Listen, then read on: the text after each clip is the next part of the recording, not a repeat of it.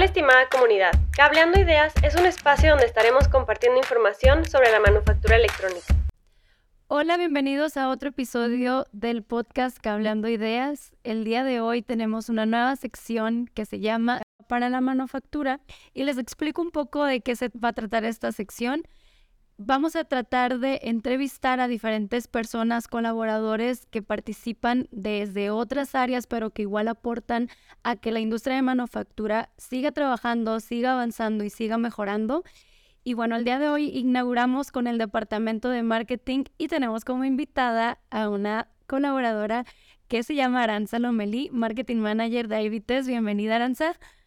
Hola, Becky, muchas gracias. Bienvenida al podcast. Aranza siempre está atrás bambalinas, pero el día de hoy le va a tocar una lluvia de, preguntas. Y bueno, espero que disfrutes mucho esta entrevista. Y bueno, la primera es que me encantaría que nos dijeras quién es Aranza Lomelí, personalmente, profesionalmente. Adelante. Ok, muchas gracias primero que nada. Ya tenía ganas de también estar yo de este lado. Un poquito nerviosa, pero cool. Este, pues yo soy, como lo dijo Ansel Lomelí, yo estudié una carrera de mercadotecnia, ya me gradué hace como cuatro años y llevo justamente esos cuatro años aquí en Ivy Test. Exacto, Aranza cuando estaba haciendo sus prácticas estuvo apoyándonos con un proyecto que fue literal el inicio de marketing. Y bueno, justo la primera pregunta es eso para ti fue como la primera experiencia y, bueno, ahorita la única experiencia que has tenido en el mundo laboral? Y me gustaría preguntarte, ¿te imaginaste alguna vez que en algún punto de tu carrera que ibas a trabajar para un proveedor de la industria de manufactura electrónica? No, la verdad es que no. Este, pues dentro de la carrera, creo que más bien todos los ejemplos que haces, todas las prácticas que vas haciendo son más enfocadas a productos tal cual, como vendes tal cosa, o a marcas muy grandotas, como siempre ves de que la Coca, el Starbucks, cosas así, o cosas que van hacia el consumidor, pero no como el venderle a otra empresa.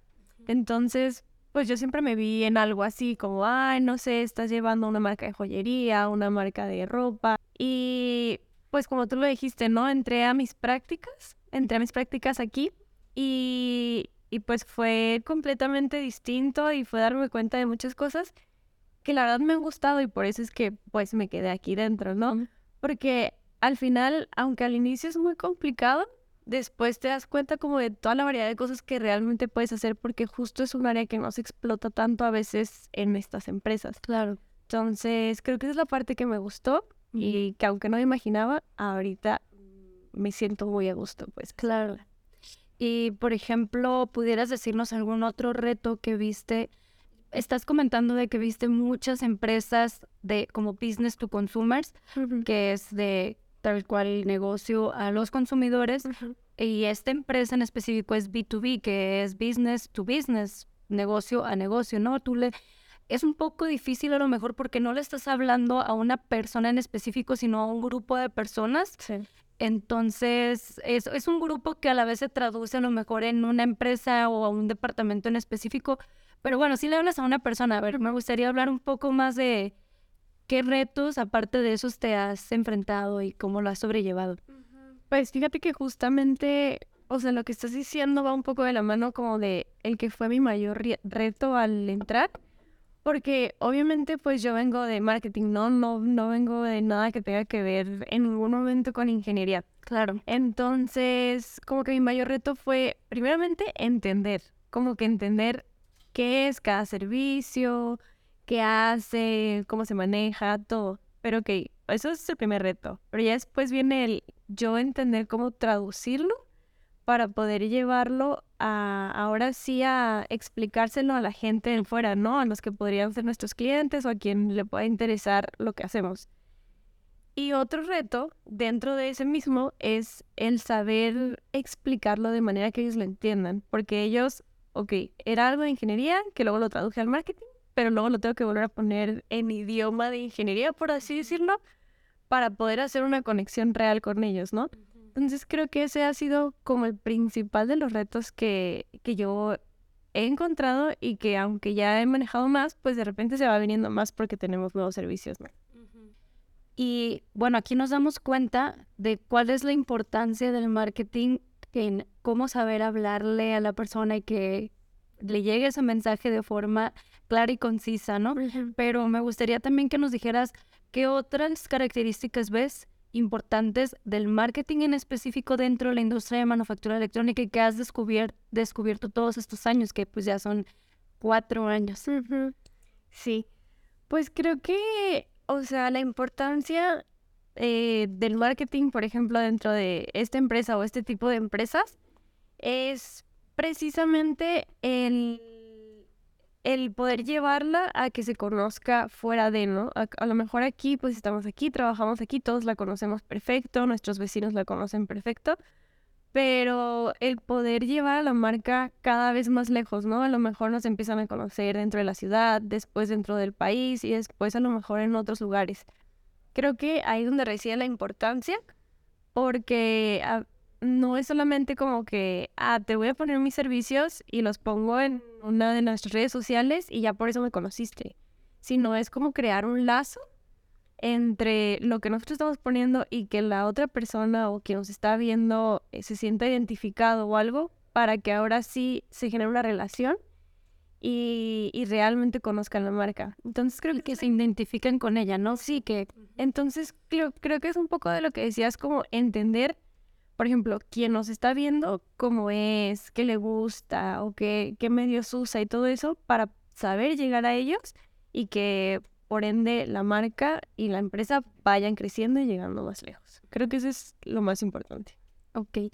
Y bueno, dentro de todo esto que nos platicas, que ya nos explicaste el, el qué, pudiera decirse, me pudieras explicar el cómo lo hace marketing, cuáles son sus diferentes herramientas, porque aquí pues tenemos ya varios años y la verdad que ha sido, o sea, un eh, intentan o mejor fallas, un error y luego le aciertas y pues ha sido tal cual mucho de intentarlo, ¿no? Y es como uno de los principales también eh, valores, se pudiera decir, o uno de los principales lemas de a test, que puedes equivocarte, y lo puede, pero lo puedes intentar, pero lo que no es como aceptable es que no lo intentes.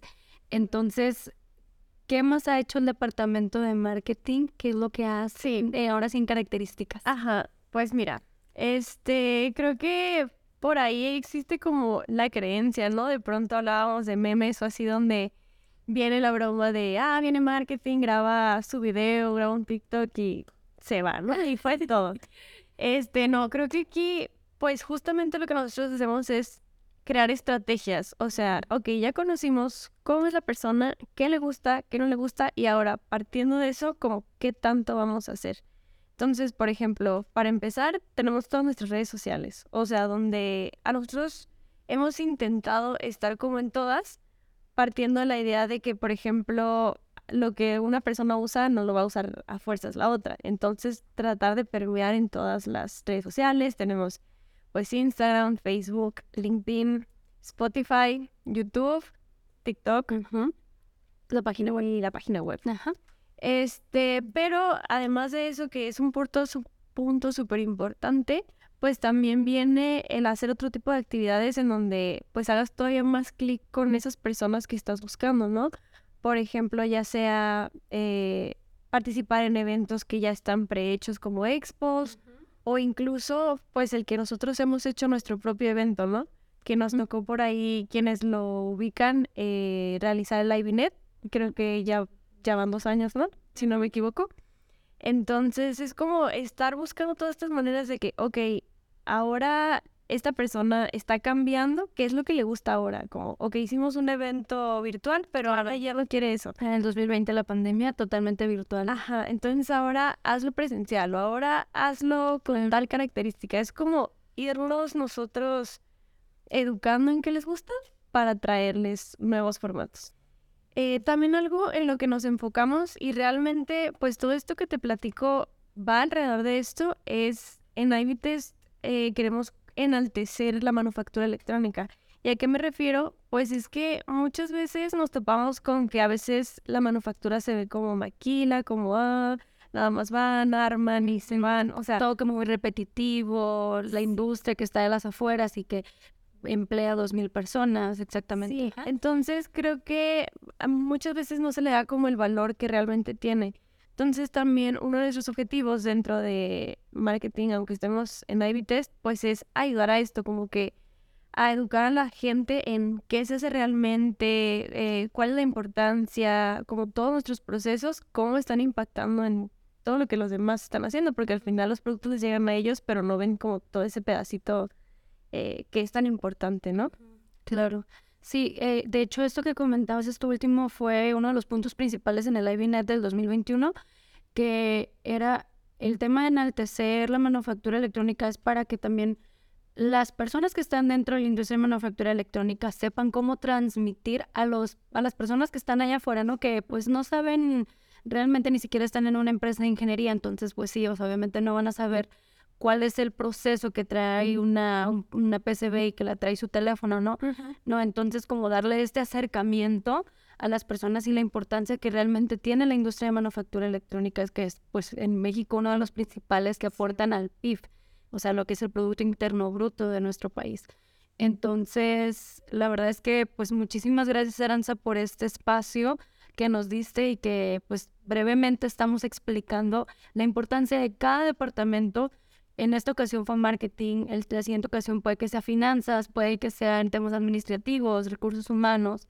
Y en esta ocasión, pues en un momento muy breve, la verdad es que nos diste un gran mensaje. Muchísimas gracias por acompañarnos en el programa y esperamos tenerte de vuelta. Esperemos que sí. Muchas gracias a ti y pues a todos que nos están escuchando. ¿Quisieras dar algún mensaje que para, por ejemplo, próximos profesionistas de marketing?